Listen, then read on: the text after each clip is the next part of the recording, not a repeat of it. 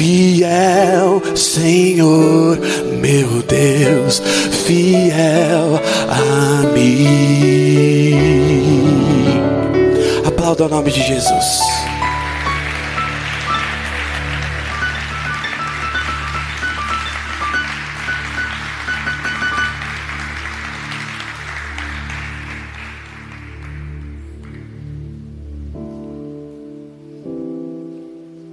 tema da mensagem de hoje, talvez você não entenda agora, mas vai entender depois. O tema da mensagem é seda do milho.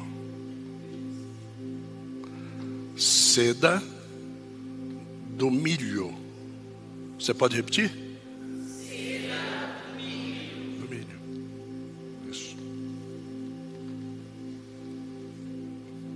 O que é a seda do milho? Aonde se aplica? Como Deus pode falar conosco através dela? Seda do milho, você consegue identificá-la na orelha do milho. A orelha do milho é a parte culminante da espiga. E a seda do milho são aquelas fibras muito finas que abraçam a espiga por completo e acabam saindo na orelha do milho.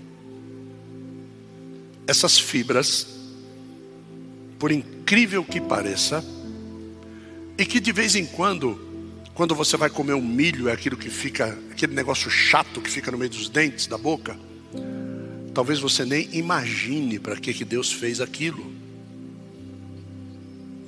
A seda do milho é o local, é, é, é, a mesmo, é o mesmo lugar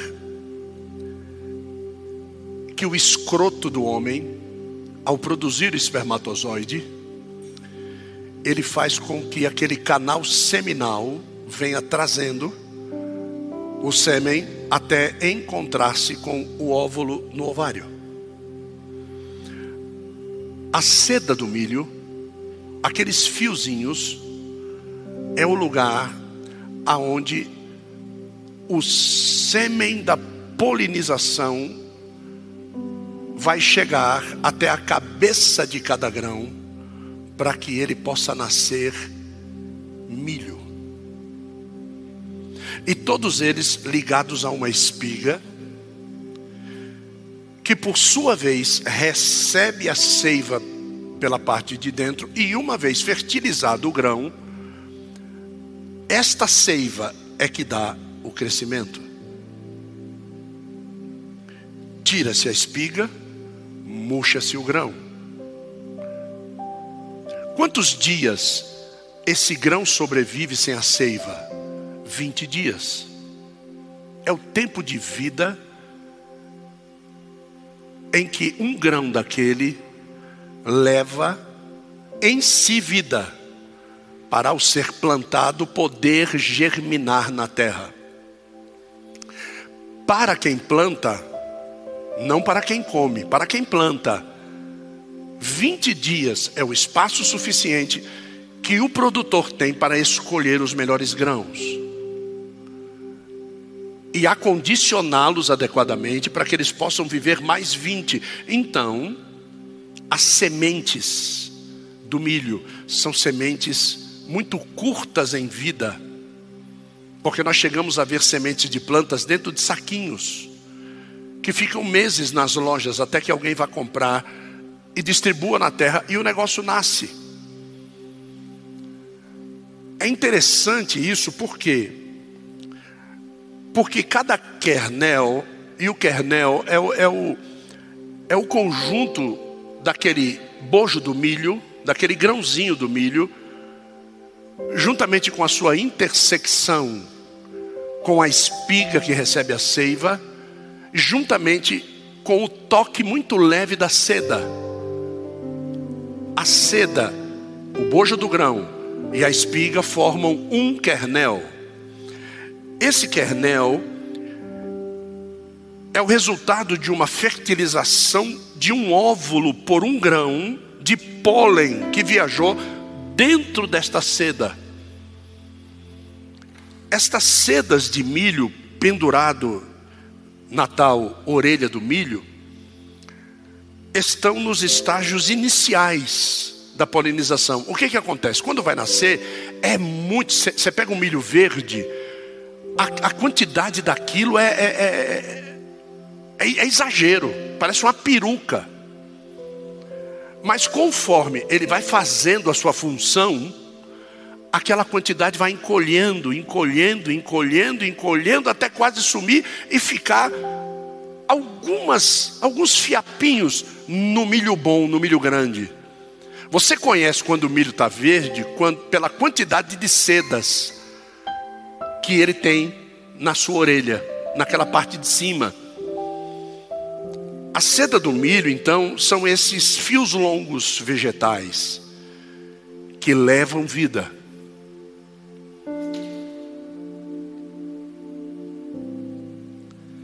E onde é que tem isso na Bíblia?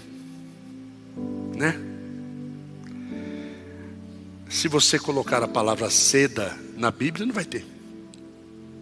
A não ser veiculada com tecidos. Se você colocar milho na Bíblia, vai ter. Mas não está vinculada à seda do milho. Mas tem um lugar lá que está escrito isso. Vamos então ao texto base. Juízes capítulo 12.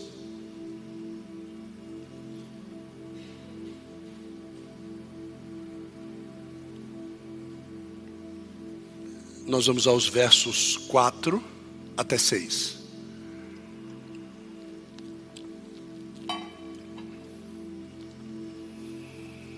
Isso. Tantos quantos acharam, diga amém. Temos aqui hoje a presença de Fátima Trajano, Ailton Bispo, convidados pela pastora Cida, estão sem ministério e estão nos visitando nessa noite. Fique de pé, por favor, em nome de Jesus, para o povo conhecer vocês. Fique de Ah, não, está com a criança no colo. É que eu não vi. Como é que é o nome da criança? É o Samuca. O Samuca, né? Tudo quanto é Samuca é uma benção, né? Aqui, ó, é um Samuca aqui, ó.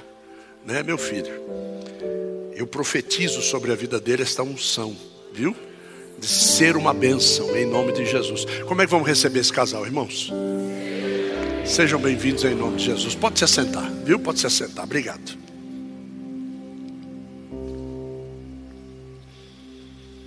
Então, Juízes 12, 4 diz assim: Ajuntou Jefté a todos os homens de Gileade e combateu contra Efraim. E os homens de Gileade feriram a Efraim, porque este dissera: Fugitivos sois de Efraim vós gileaditas que habitai entre Efraim e Manassés. Porque tomaram os gileaditas aos efraimitas os vales do Jordão. E sucedeu que quando algum fugitivo de Efraim dizia: Deixai-me passar, então os gileaditas lhe perguntavam: És tu efraimita?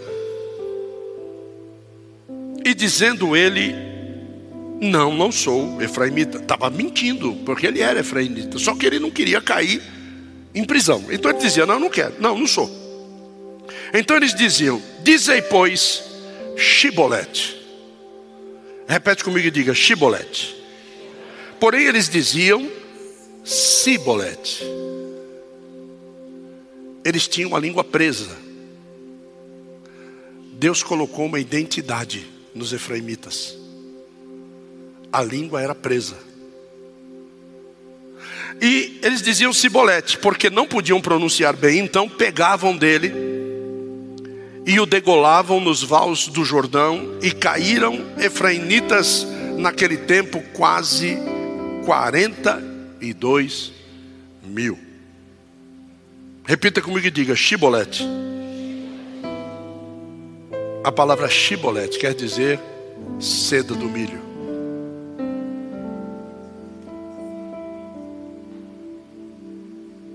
Pois é. Seda do milho.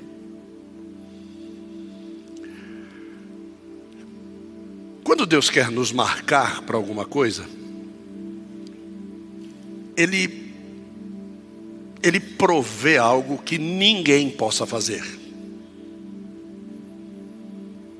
Então ele vai te marcar de um jeito que quando as pessoas te identificarem, elas vão dizer: pertence a Deus. Então a marca de Deus não se confunde em lugar nenhum. Tá certo? Então não adianta você me dizer que é de Deus. A sua marca vai dizer que você é ou que você não é de Deus. E como é que funciona isso? Né? Como é que funcionou? Hoje eu fui me trancar na cozinha ali. Fui muito bem atendido pela pastora Jéssica e pela Mari, que me serviram um chazinho ali na cozinha. Existem algumas coisas dentro da Bíblia Sagrada que nós conhecemos, mas a gente conhece segundo aquilo que a gente quer e que é bom para nós assentado na mesa hoje almoçando junto com o Gabriel e junto com a bispa, minha esposa, amada, querida, linda, fofa, cheirosa. Depois vocês falam para ela que eu disse isso na pregação, né, irmão? Quebra o meu galho. O Samuel não estava com a gente, porque Samuel dormiu na igreja, devido aos muitos ensaios, ele tinha que estar aqui. Então, sentado lá hoje, foi-me comentado de uma saída do Grupo Calil a apresentar-se numa igreja da Assembleia de Deus. E onde é que eles foram se apresentar? No culto? Não. Foram se apresentar na escola bíblica dominical. Então, na escola bíblica dominical, eles viram isso. Eu, eu, eu fiz parte da Assembleia de Deus, então eu sei que o que ele está falando faz é, é isso aí. Então tem as salas separadas, os, é, 70, 80 pessoas participando. Tira-se oferta, número de revistas, número de Bíblias, face a chamada. E eles acharam fantásticos. Aí eu, eu, eu, eu entrei e disse assim: lógico que é fantástico.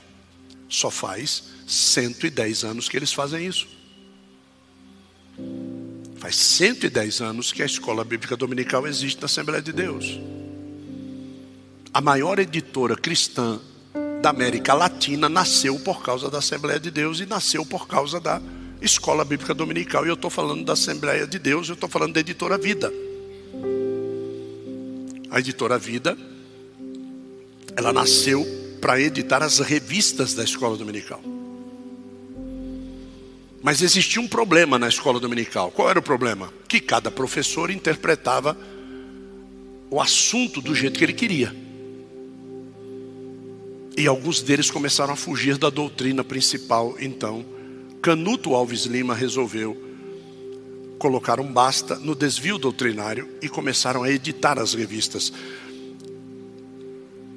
E mesmo assim, os professores ainda começaram a.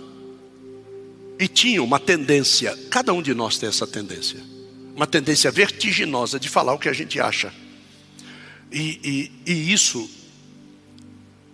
é desvio doutrinário. Dentro dessa condição, eles começaram, dentro da revista, eles começaram a falar o quê? Aquilo que o aluno tinha que ler, aquilo que o professor tinha que falar e fazia-se as questões. Então agora começaram a ter duas revistas, uma revista do aluno e uma revista do professor. E é por isso que cresceu. A tendência das igrejas estagnarem e das igrejas não prosseguirem é a multilinguagem doutrinária dentro da própria igreja. Então, se você hoje congrega numa igreja que determina, biblicamente, ela determina, então não é ela que está determinando, é a Bíblia que está determinando. Não é doutrina da igreja, é ensino bíblico. Agora, existem igrejas que têm a sua carta doutrinária e que não é bíblico, mas ela tem a sua carta doutrinária. E dentro da sua carta doutrinária, você não pode, você não pode, você não pode. Agora, por que, que você congrega lá? Porque você concordou com aquilo que não pode. Então, ninguém passou o laço no teu pescoço, enforcou você para dizer para você o que pode e o que não pode. Não, a igreja que nasceu antes de você chegar e que tem um estatuto aprovado e que é uma instituição filantrópica sem fim lucrativo, instituiu, por exemplo, que você não é obrigado a dizimar. Mas se você não dizima, você não vai fazer parte do grupo eclesiástico da igreja. Está determinado pela igreja. Então, a, a, a, a condição principal dessa guerra entre Gideão e os efraimitas é que num determinado momento da vida de Gideão, Gideão foi pedir socorro e eles não quiseram socorrer Gideão, porque Gideão não era grande, Gideão era pequeno. Mas um dia Gideão ficou grande. Quando Gideão ficou grande, Gideão foi para a batalha e não os convidou para ir. Porque o dia que ele precisou de socorro, eles não quiseram socorro. Mas aí o que, que acontece? O dia que Gideão já era grande, ele foi para a batalha e não convidou. Os caras foram lá, queria matar Gideão, porque Gideão não foi convidar. Aí Gideão disse para ele: Qual é a obrigação que eu tenho de te convidar? Se o dia que eu era pequeno fui te pedir ajuda, você não me ajudou. Agora que eu sou grande e você já sabe que eu vou vencer a batalha, você vai querer sair na fotografia comigo? De jeito nenhum.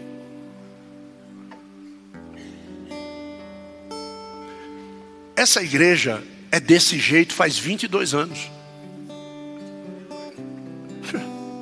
O que nós acreditamos, nós acreditamos faz 22 anos e vamos acreditar até Jesus voltar, irmão. Então ninguém aqui faz troca. A gente não, não troca dízimo por cargo. Eu não troco seguidores de internet por posição no altar. Não, para. Se eu for olhar para você, você vai ser escolhido porque a tua identidade é a dessa igreja. E isso não é o Gilson que está falando, isso é a Bíblia que diz. Você quer ver como é a Bíblia? Gálatas capítulo 4, abre lá.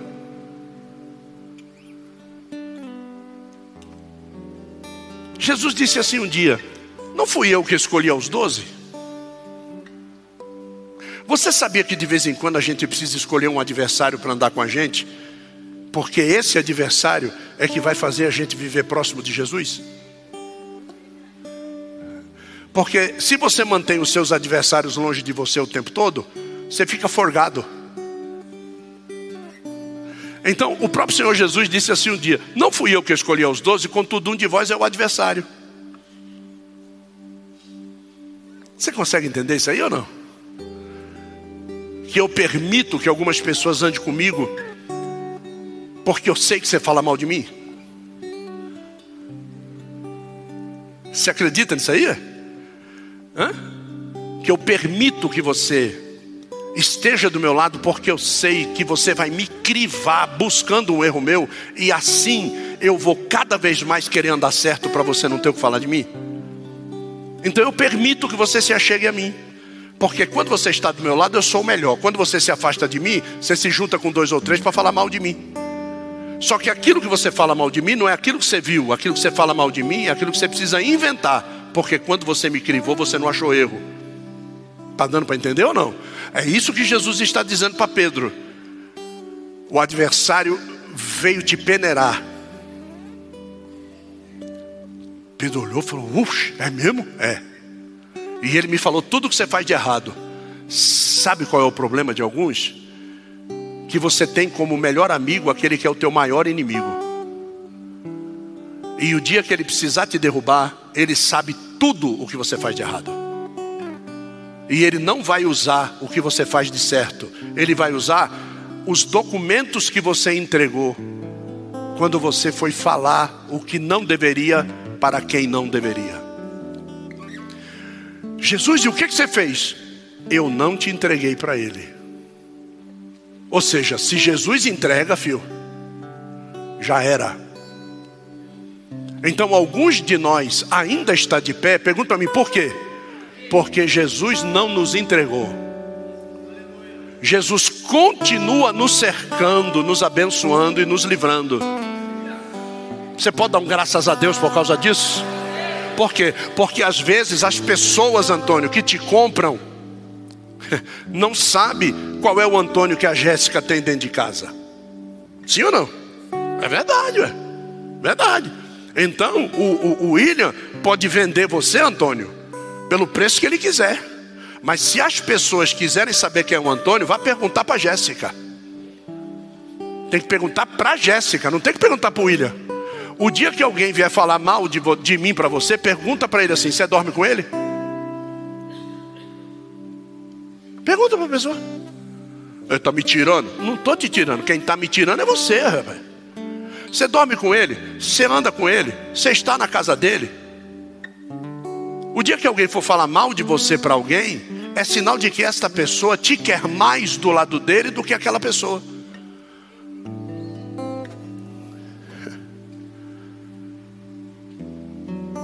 E às vezes, tem uns que são tão ardilosos que falam mal de mim, sabe para quê? Para que você se afaste de mim, para ele poder se aproximar. Porque teve muita gente que falou mal dessa igreja, arrancou pessoas daqui e estão congregando aqui até hoje. Eu quero ver o dia do arrebatamento como é que vai ser. Mas até o arrebatamento, essas pessoas têm que ir buscar quem eles afastaram e trazer de volta. Por quê? Porque nós já tivemos caso desse, vocês sabem aqui.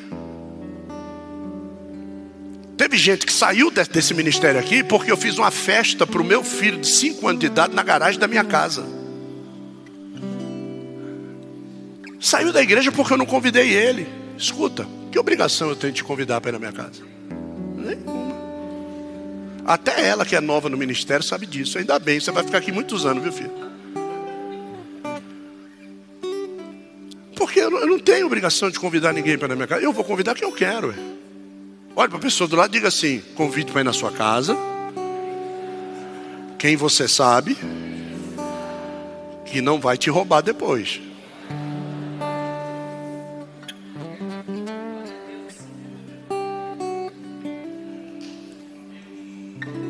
Gálatas 4:1. Vamos lá? É uma pena que a bispa, a bispa gosta dessas mensagens, irmão. Pena que ela não está aqui, mas está gravada, ela vai ver depois. Digo, pois, que todo o tempo que o herdeiro é o quê? Que o herdeiro é o quê? Menino. Em nada ele difere de quem? Do servo. E diz o que aí? Ainda que seja o quê? Do quê? De tudo. Oxe. Então quer dizer que eu sou filho do dono? Sou filho do dono. Quem aqui é filho do dono, irmão? Ô oh, glória. Ó, oh, diga assim, eu sou filho do dono, mas eu não passo do quê? Olha para a pessoa do lado e diga assim: caiu a ficha, irmão.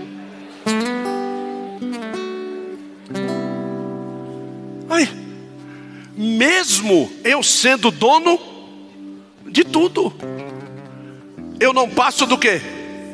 De servo. Tá bom? Agora, vá para o 2, vá para o 2. Olha lá. Mas está debaixo do que? De tutores e de curadores. Até quando? Até o tempo determinado por quem? O Pai. Diga assim: Eu sou dono de tudo mas Deus colocou alguém para ser responsável por mim. Quem é essa pessoa? É isso aí. Não sou eu que está dizendo, é a Bíblia que está dizendo. Viu? o curador e o tutor fala em nome de. O menino quer um videogame novo, ele pode pedir para o pai. Se o pai der um videogame para o menino porque ele pediu, todos os servos vão ter que ter um videogame também. Porque o menino, mesmo sendo dono de tudo, ele é igual a quê? Aos servos. Agora, quando o tutor é convencido pelo menino de que aquele menino merece, então esse tutor vai ao pai. E o pai concede, porque o tutor deu bom testemunho do filho. Quem era o tutor de Jesus Cristo? Quem era? O Espírito Santo mesmo o filho sendo dono de tudo, ele era um simples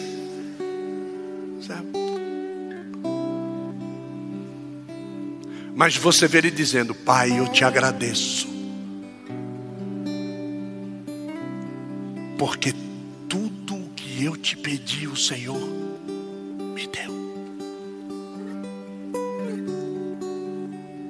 Como é bom ser filho menino subserviente ao tutor.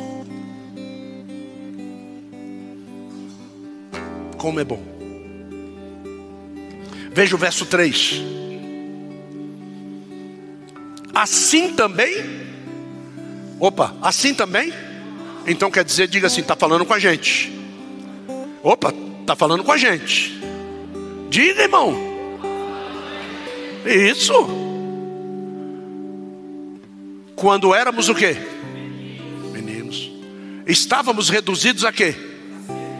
A servidão. Debaixo dos primeiros rudimentos da onde? Então quer dizer, quando você estava no mundo, você batia no peito e dizia que era macho, você não passava do quê? Menino, bocudo, viu? Metida besta. Eu estou falando de mim mesmo, tá, irmão? Metida besta. Com a arma na cinta, então, rapaz, ninguém, ninguém podia nem passar na frente. Mas aqui está dizendo que a gente não passava de menino reduzido a quê? A servidão. E quem era o tutor do mundo? Quem era o tutor do mundo? Satanás. Então eu era servo de quem? Satanás. Aí Deus te traz para a igreja para ser servo igual a Cristo que é o Filho e te dá um tutor chamado pastor e você ainda quer se levantar contra ele?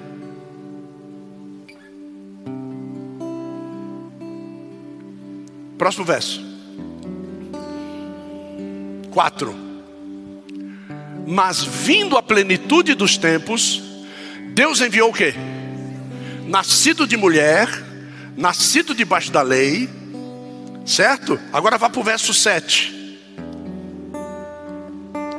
Assim que já não és mais servo, porque através de Cristo você se tornou o quê? Filho. E se és filho, és também o quê? Herdeiro de quem? De Deus, por intermédio de quem?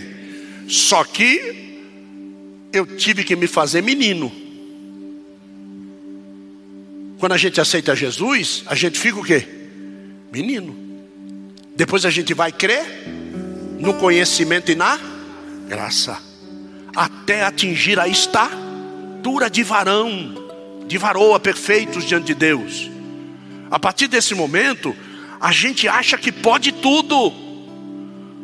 Só que a Bíblia diz: existe um tutor sobre você. Existe alguém que vai te ensinar as lições do dia a dia. Vamos comigo em Filipenses 2,5, para que você entenda melhor esse negócio da tal lição. O que, que eu tenho que aprender? De sorte que haja em vós o mesmo sentimento que houve também em quem? Em Cristo. Próximo verso. Que sendo em forma de, não teve por usurpação ser igual a Deus. O que, que ele quer dizer? Ele sendo dono de tudo, Ele não quis dizer para as pessoas que ele era dono de nada. Próximo verso. Olha só o que que diz. Mas esvaziou-se de si mesmo, dessa vontade, dessa autoridade natural que ele tinha por ser filho unigênito de Deus, tomando forma do que, gente? Servo. E ele fez o que? Fazendo-se semelhante a quem? Aos homens. Então preste atenção. Se eu quiser inverter as coisas, porque eu não sou Deus, então eu tenho que me fazer semelhante a quem? A Cristo, para que eu possa ser chamado filho de Deus. E o que Cristo fez com excelência é ser servo. Tanto é que existe um evangelho inteiro que chama Cristo do que? Servo. E vocês vão entender por que, que eu estou falando tudo isso. Próximo verso, vamos ao verso 9, por favor. E aí eu vou entrar na mensagem. Por isso também Deus fez o que com ele? O exaltou. Por isso o que? Porque ele se esvaziou, porque ele não usurpou ser igual a Deus, porque ele foi o servo maior, porque ele foi obediente ao seu tutor, que era o Espírito Santo, que direcionava ele para todo, todo lugar que ele queria ir, que o direcionou inclusive para o deserto, e ele foi para o deserto. Certo? Então, ele deu um nome que é sobre todo nome, e sobre isso eu já preguei. Ótimo. Então eu tenho aqui 18, 18 marcas que identificam algo que vem de Deus. E alguma delas vai cair para algum de nós aqui. A primeira delas é a marca indelével de Caim, a marca que não se apaga. A marca de Caim é o seguinte: você vai andar errante sobre a face da terra e está acabado. Está acabado. Você pode tentar se esconder onde você quiser. Vão olhar para você e vão dizer: a marca de Caim. Chegam ao ponto de dizer que a nossa cor era a marca de Caim, os bestas. Né? Se, se, se essa cor fosse a marca de Caim, não existiria um profeta chamado Níger e esse profeta chamado Níger é o tal Simão Sirineu que carregou a cruz e que por ele ter carregado a cruz e ter se apaixonado por Jesus nesse percurso, Jesus o levantou como profeta lá na frente. Porque Simão Sirineu era negro. Então, essa marca que é colocada sobre a vida de Caim é a marca que já foi colocada sobre a vida de muitos aqui na terra. Muitos. E Deus continua marcando com essa marca algumas pessoas. Nos dias de hoje, Deus continua marcando com essa marca. E essas pessoas, depois que tocam em Cristo, tocam na igreja, tocam nos seus ministros, tocam em alguma coisa de Deus, essas pessoas acaba a história. Você deve conhecer alguns por aí. Josué, Josué tinha uma marca sobre a vida dele que era fantástica. E que depois de tantos mil anos a gente continua falando disso. Tem marcas que são colocadas na nossa vida que incomodam as pessoas. As pessoas ficam incomodadas, incomodadas com algumas coisas que existem em nós, algumas coisas que nós naturalmente passamos por intermédio da nossa existência. É.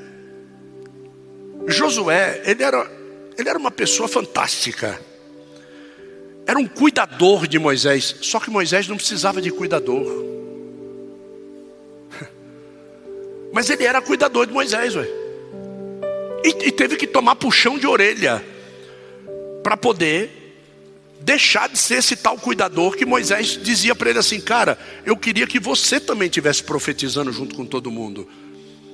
Você está preocupado achando que eles vão tomar o meu lugar? Não, eu quero que você também participe desse movimento e faça parte. Tem gente que, quando vê uma movimentação espiritual como essa que aconteceu aqui hoje, essa pessoa acha que, que se ele participar, ele vai perder. Não, Deus está abrindo os portais da espiritualidade para que você entre por eles, caminhe por eles. O que aconteceu aqui hoje, né, de Deus tocar, né? Na Daisy. A Daisy não se conteve. A Daisy teve que correr lá para dentro para se vestir, para poder dançar. Alguma coisa aconteceu com essa moça. Só Deus sabe os momentos de tristeza que ela está passando no coração dela. Para que uma abertura de um portal espiritual desse, desse, arrancasse ela do lugar dela para ela poder vir louvar. Ninguém viu isso. Eu vi o que aconteceu com ela. Por quê? Porque eu estava dentro do portal. Eu estava dentro do portal. Eu estou dentro do movimento. Mas as pessoas não veem. As pessoas acham que movimentação espiritual é sair sapateando, é sair fazendo barulho, não é nada disso. Não é esse o caminho. O que Deus quer com alguém que profetiza é que ele possa entender que ele, sendo o canal de Deus, ele melhora as pessoas, não piora as pessoas. A movimentação do reino do Espírito é uma movimentação pró-céu e não contra o céu. A movimentação do reino de Deus, do reino profético, do reino apostólico, do reino de mestria, é uma movimentação que nos atrai ao trono e não nos arrasta para fora do trono a, a, a condição de Josué é que, é, é, é que era intocável. Repete comigo e diga assim: intocável. Quando alguém queria afastar Josué do propósito que Deus tinha na vida dele, ele dizia: quanto aos demais, não me incomodem, eu e a minha casa serviremos ao Senhor. Então, isso tem que ser a marca vicária da nossa casa. Tudo aquilo que me incomodar em servir a Deus, eu vou mandar se afastar de mim. Vocês estão entendendo, senhor? Não? Isso, isso é uma marca de identidade. Não são todas as pessoas que são assim. E por isso, e por todas as vezes que Deus tentou marcá-la para isso e ela não quis, ela recebe a marca de Caim e começa a andar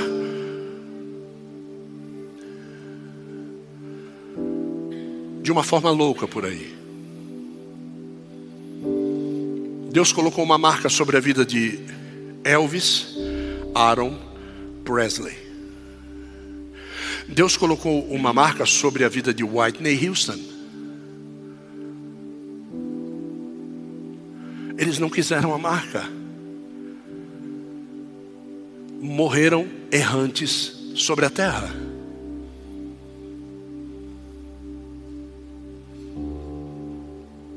Deus colocou uma marca sobre aquela pregadora chamada Lana Holder. Ela não quis a marca.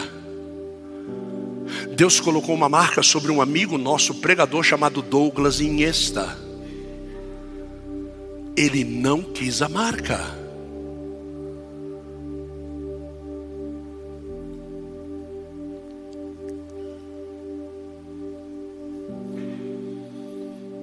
A marca de identificação de cada ministério, ela não pode ser copiada. Ela só pode ser multiplicada.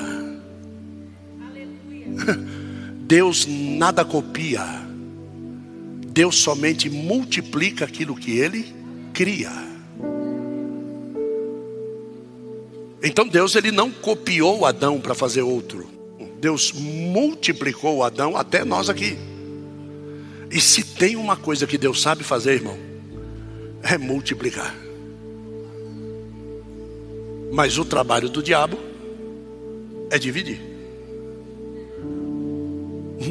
Ah, ah, ah, é, é interessante isso porque até 20 anos atrás,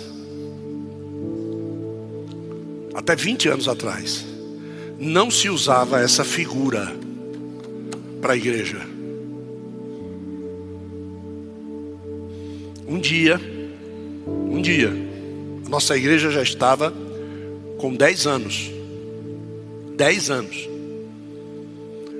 Um produtor que faz toda a parte de marketing da Rede Globo passou de ônibus aqui na frente. Aí quando foi ali na frente da Jussara, ele, desceu. Desceu e voltou porque Deus falou com ele. Ele voltou, tocou aqui, estava eu e a bispa aqui à tarde. Esse rapaz é o que faz toda a parte de identificação de imagem do Fantástico. Então tudo aquilo que você vê no Fantástico é ele que faz. Então ele desceu aqui, tocou a campainha E ele, eu sentia que a voz estava tremendo. Ele pediu para me atender, eu atendi. Ele subiu na sala. Ele disse assim: Só pode orar por mim? Eu falei: Posso. Orei por ele. Ele sentou-se. E ele disse assim: Deus me fez descer aqui, pastor. Eu falei: Por quê? Ele falou: Eu não vou falar quem eu sou. Eu não estou aqui para vender nada. Eu estou aqui somente para te oferecer o que Deus mandou eu te dar. O que? A identidade visual da sua igreja. Deus mandou eu te dar. Para o senhor ter ideia, é um trabalho desse. Eu estou falando 12 anos atrás. Nós tínhamos um mês aqui de igreja. Um trabalho como esse meu custa de 20 a 35 mil reais. Deus mandou eu lhe dar isso. Qual é a sua ideia? A minha ideia é essa, é essa, é essa, é essa, é essa, tá bom. Só pode me dar o seu e-mail, dou. Uma semana depois, um e-mail chegou com a postura de um drive, com tudo o que vocês conhecem de identificação visual do nosso ministério, naquele leão lá que vocês estão vendo.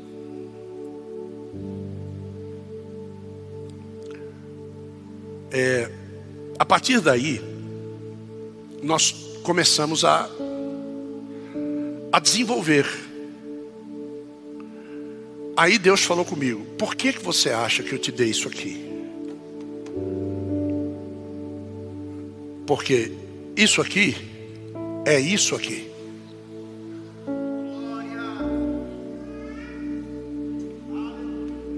Não é outra cara, é essa cara. O Cristo que nós servimos tem essa face. Então, então essa igreja não é igreja de mimimi. É para isso que Deus nos chamou.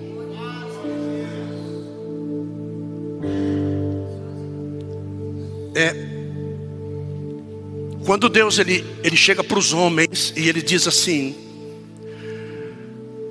quando seu filho nascer, leva ao sacerdote, o sacerdote com uma unha na forma de U afiada, ele vai cortar o prepúcio do seu filho entre o segundo e o oitavo dia. Mas Deus disse: o melhor dia, o terceiro dia. Corte no terceiro dia depois do nascimento. Nós temos uma substância coaguladora dentro de nós, que Deus colocou isso. Que qualquer cirurgia que se fizer na criança autocoagula num tempo muito pouco. Tanto é que crianças têm que esperar passar um determinado período para o grau desta substância dentro dela diminuir, porque senão os médicos podem perder a criança paciente em cima da mesa porque o sangue coagula. Então Deus disse: pode cortar o prepúcio do menino no terceiro dia, não precisa fazer curativo nada. No outro dia está sarado, e é o que acontece. Então, essa era a marca do homem, uma marca escondida. E o judeu caminhava assim. O apóstolo Paulo diz que se infiltrava no meio dos pregadores de Cristo, algumas pessoas para acompanhá-los quando eles iam no banheiro urinar, para verificar a veracidade da mensagem que eles pregavam através do membro circuncidado. Então, Deus acabou com essa pataquada, porque este sinal, que era para o povo judeu, nunca identificou os judeus como verdadeiros servos de Deus. A religiosidade judaica é fantástica, é intocável. Os símbolos judaicos falam muito com a igreja, mas os judeus falharam na sua marcação.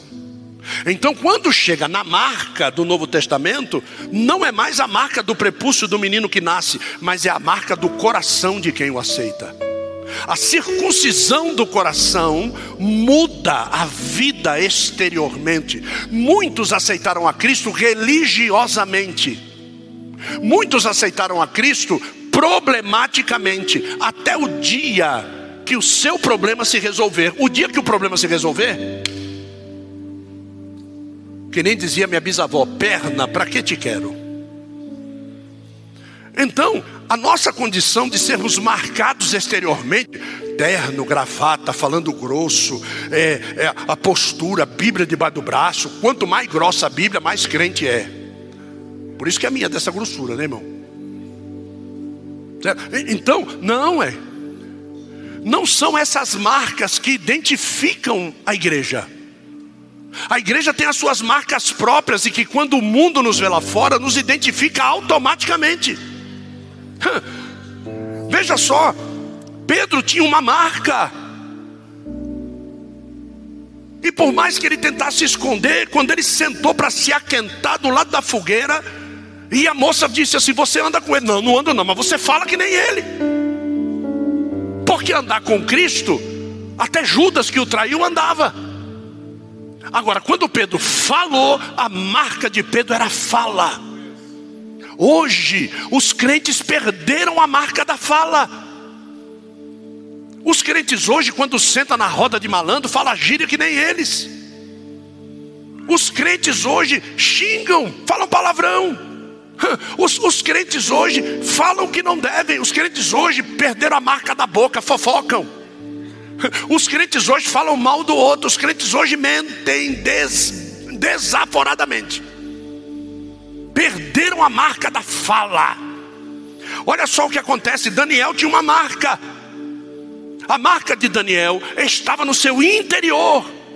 Ele disse assim: pode dar a comida boa que for, a quantidade de mulher que for, a quantidade de bebida que for, eu só vou colocar para dentro de mim legume e água.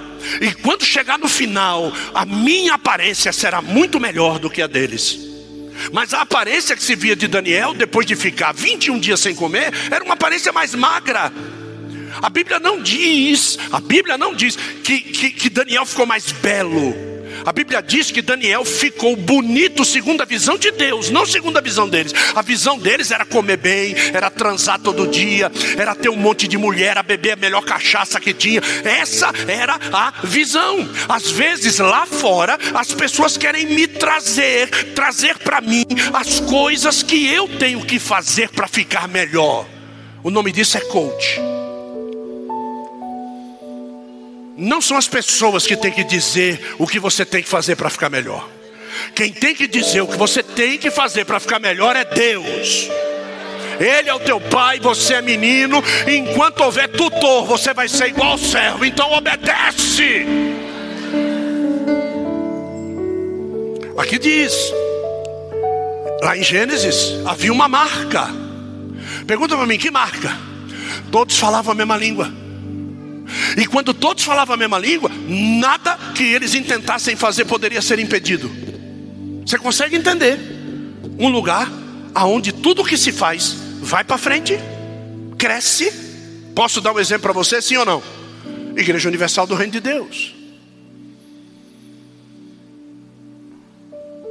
Posso dar outra? Igreja Mundial do Poder de Deus. Já reparou que se você fechar o olho, é a mesma pessoa que está pregando?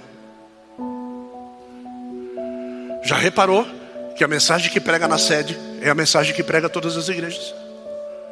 Igreja renascer em Cristo. Dá para entender que a cor do cabelo da bispa Sônia comanda o cabelo de todas as bispas? O senhor está dizendo que eu tenho que ser assim? Não.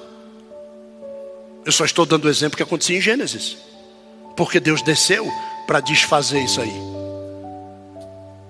Deus deu identidade única para cada povo.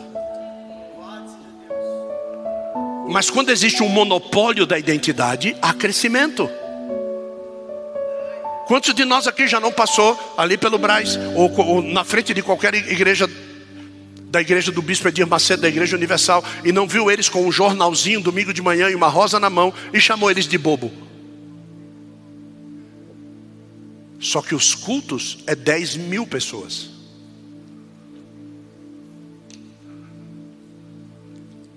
É dono de uma rede de televisão. Que poderia estar fazendo muito mais pelo Evangelho do que faz. Mas essa não é o tema da mensagem. O que eu estou querendo dizer é que se houver pessoas que falem a mesma língua da liderança, ninguém segura o crescimento da igreja. Ninguém segura. E o teu discurso, conta comigo, não serve. Porque você pode falar conta comigo em inglês, em russo, em belga, em alemão, em chinês. Eu preciso que você fale a língua do teu ministério. Eu preciso que você lute por este lugar. O senhor está precisando? Não. O reino está precisando. Eu não. Eu estou engajado e bem engajado no reino. Eu estou tranquilo com relação a isso. Eu sei onde fica a espinha dorsal do reino. E se você quiser ter vida, em todo o corpo, toda a sua espinha dorsal não pode ter falha de comunicação em nenhuma área com o seu corpo. Sistemas como a seda do milho carregam informações elétricas para cada parte do seu corpo. Corte uma dessas fibras e você vai ver o que vai acontecer. Uma só. São bilhões ligadas na tua espinha dorsal. E Deus não fez o nosso corpo assim só porque Ele quis fazer. E Ele não chamou a igreja de corpo à toa. O que realmente ocorre é uma noiva perfeita nos seus movimentos e uma igreja tetraplégica do outro lado. Essa é a figura que nós estamos vivendo hoje. A tetraplegia da religiosidade e a vida de quem anda e vive no espírito. Então, se eu sou o corpo, eu preciso saber da onde vem o sinal da minha vida. E se existe uma coluna que demanda sinais, não ultrapasse os limites. Entre cada junta que protege a medula, Existem cartilagens para que não haja batimento entre as partes. A cartilagem entre os ossos é o Espírito Santo. Para que não haja atrito, mas que todas juntas e medulas possam fazer o seu movimento da forma adequada. A nossa medula é da grossura de um fio de cabelo. Já pensou? Você fazendo isso e a sua medula não se partindo. Imagina o contexto de proteção desse sistema, porque esse sistema é o sistema de vida. É o sistema que vai fazer você ter movimento, cara. Às vezes a gente fica travado lá fora, na nossa vida espiritual, na nossa vida de casamento, na nossa vida financeira, nada anda, porque você está apertando a medula. Vocês já viram alguém que, que sofreu uma pancada forte e depois ele tem que meter um colete cervical aqui, ó, para esperar desinchar, porque se não desinchar, não vai ter movimento. Então às vezes você bate, bate, bate, bate, bate contra o corpo, fala mal, não vem no culto, não dizima, não oferta, e você quer ter movimento correto lá fora, nunca.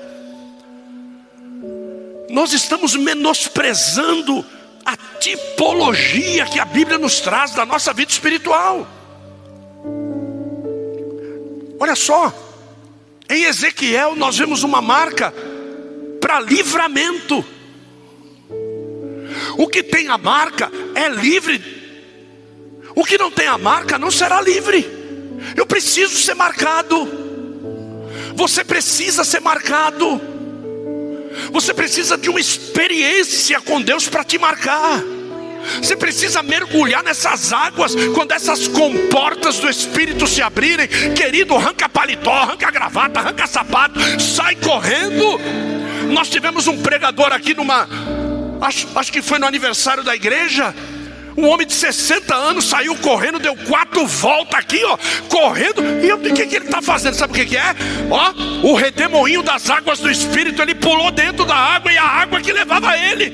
O homem pulou, levantou, chegou aqui, pregou, nem a voz alterou. Marcelão foi levar o criado mudo, já não estava aguentando andar, porque não é água do Espírito. Agora entra na movimentação das águas do Espírito e você vai ver, sabe qual é a notícia? Ele vai dizer para você: está muito raso, vem mais. Tá muito raso, vem mais. Tá muito raso, vem mais. Tá muito raso, vem mais. Até que as águas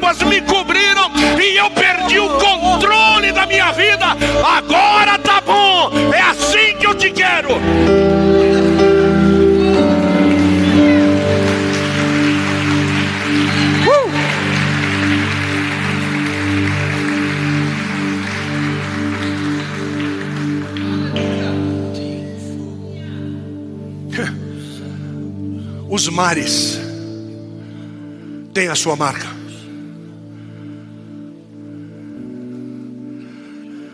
Trinta e seis batidas na praia por minuto. Maré alta, maré baixa, tsunami. Trinta e seis desde que ele disse para os mares existir. 36. Isso é uma marca. A bananeira tem a sua marca. Bananas pares. Caixa de banana, banana par. Sempre. Melancia franjas e sementes, sementes ímpares, sempre. Mexerica, sementes pares, sempre. Marca, marca. Os animais só podem ter a proliferação da espécie quando cruzarem-se entre a sua própria raça cruzou diferente. O que nascer é estéreo. A gente está marcado. Você só precisa trazer isso para fora. Nós já estamos marcados. A tua marca talvez não tenha acontecido no dia que você quis eu aceito a Jesus como meu Salvador. Não. Antes de você ser uma criatura formada, eu te conheci no ventre da tua mãe. Te marquei como profeta para as nações. Alguns de nós não entendem o processo da marca. Não é quando você quer, é quando Ele quer. E eu vim aqui para te dizer: o carimbo da marca de Jeová está nesse lugar nessa noite. Muitos serão marcados para as nações, alguns serão marcados para o bairro, outros serão marcados para ministros. Deus vai nos marcar nessa noite. A salva. Elemendere para subir remandácia. Subir minha calapaua. Pode morar. Céu é. aqui. Pode morar aqui. Lemandarabia céu é. Remendere que para para para salva. Ouça. Nós precisamos nós precisamos de seiva para a vida. E a seiva para a vida não é não é o que você come, e o que você bebe.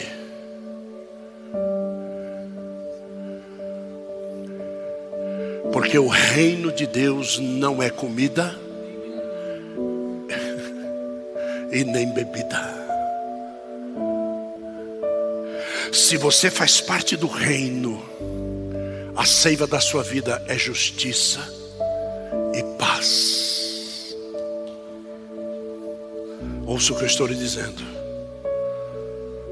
Nós só estamos vivos porque ainda é eficaz sobre a nossa carcaça a justiça que foi feita em Cristo no nosso lugar e a paz que excede todo entendimento. É incrível porque o reino está em busca de súditos e não de reis. O reino já tem o seu rei. Desce daí, um pouco mais abaixo. O rei do reino de Deus é Jesus o Cristo. Nós somos servos, nós somos súditos. E por que, que ele se fez servo? Para que a gente pudesse aprender a servir, para que a gente pudesse aprender o que é humildade, para que a gente pudesse aprender o que é humilhação, para que a gente pudesse aprender o que é arrojo no espírito, para que a gente pudesse aprender o que é desprendimento da carne, para que a gente pudesse aprender o que é é melhor estar morto em Cristo do que vivo no mundo. É por isso que não vivo mais eu, mas é Cristo que vive em mim. Essa é a mensagem do Evangelho do Reino. Vos é chegado o reino de Deus. Quem vai pular para dentro, levanta e glorifica Deus. Sobe que ele pau a calabando e rebaixa. Sobe remindarava. que era Sobe, fale língua. Fale língua. Você sabe falar língua. Fale língua. É pereceu, é. É. Fale, fale. Seja cheio, seja cheio, seja cheio do Espírito Santo. Em fogo. Eu não imaginava que era assim, assim, meu noivo esperado. Eu abro a minha casa, pode morar aqui.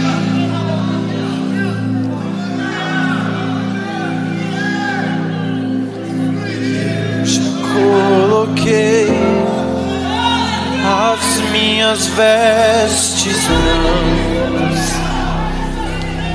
Estou só te esperando.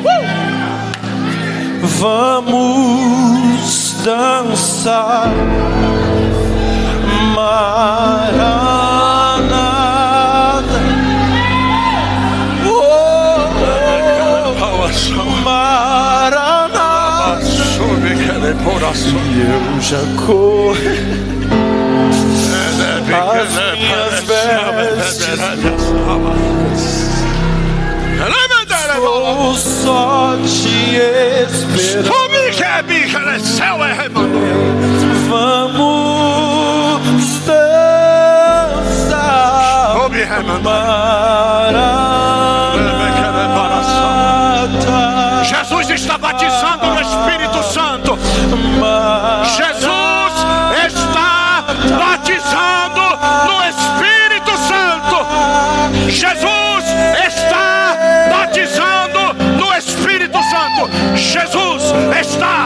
batizando no Espírito Santo. Jesus está batizando no Espírito Santo. É é que mandar a pala céu é. Resta. o teu lugar na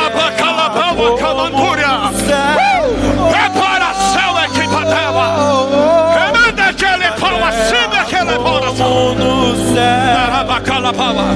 Toma o teu Sube entra.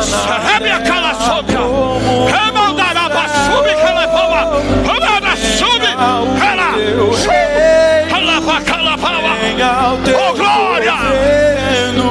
Oh, glória. a cultura que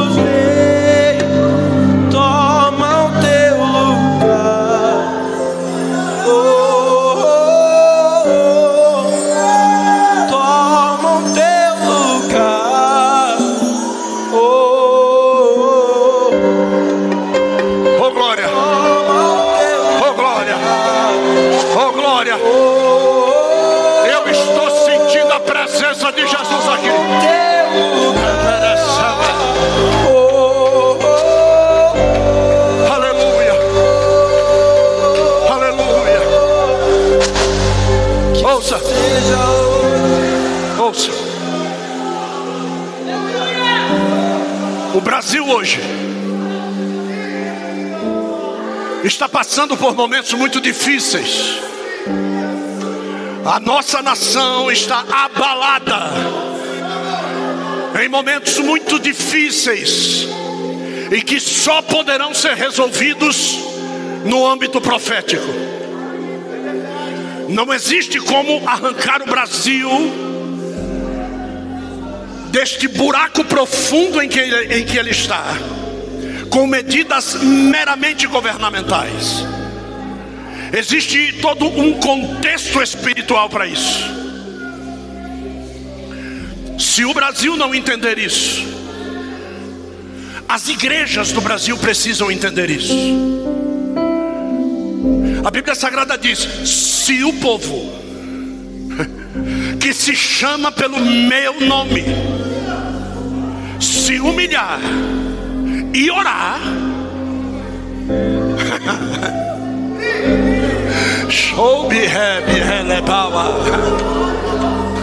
se humilhar e orar,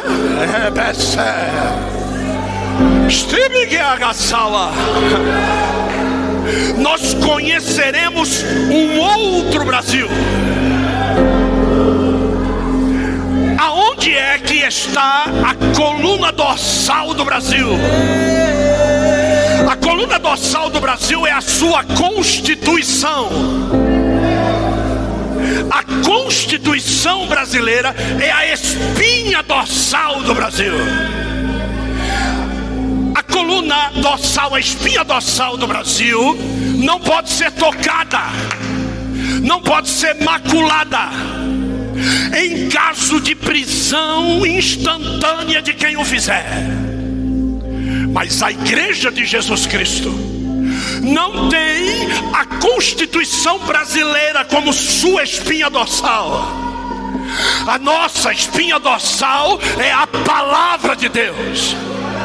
Aquilo que mantém a igreja viva, aquilo que mantém a igreja ativa, aquilo que mantém a igreja respirando, aquilo que mantém a igreja marchando, aquilo que mantém a igreja cheia do poder de Deus, aquilo que mantém a igreja atuante, aquilo que mantém a igreja pregando, aquilo que mantém a igreja cheia do azeite, é a palavra de Deus. Subirrecia. É sobre isso que nós estamos falando. O dia que a Constituição do Brasil se esconder atrás da palavra de Deus, a nação brasileira será intocável. Tanto é que a Bíblia diz: Feliz é a nação cujo Deus é o Senhor. Eu termino a mensagem de hoje convidando você Eu quero convidar você para um convite especial. Ah, você não vai precisar sair do seu lugar, não. Eu quero te convidar para você dar lugar para o Espírito Santo. É. Eu quero convidar você, profeta, para profetizar. Eu quero convidar você, evangelista, para evangelizar. Eu quero convidar você, pastor, para pastorear. Eu quero convidar você, ô, servo, para servir. Alô, Manduria céu. Eu quero convidar você, apóstolo, para ir às nações. Eu quero convidar você que dança a dançar. A você do teatro a encenar. Eu quero convidar você a dar glória a Deus, a dar aleluia, a falar língua estranha, a fazer qualquer coisa. Teu lugar, Agora é com você. no céu e terra. Show me happy, calor.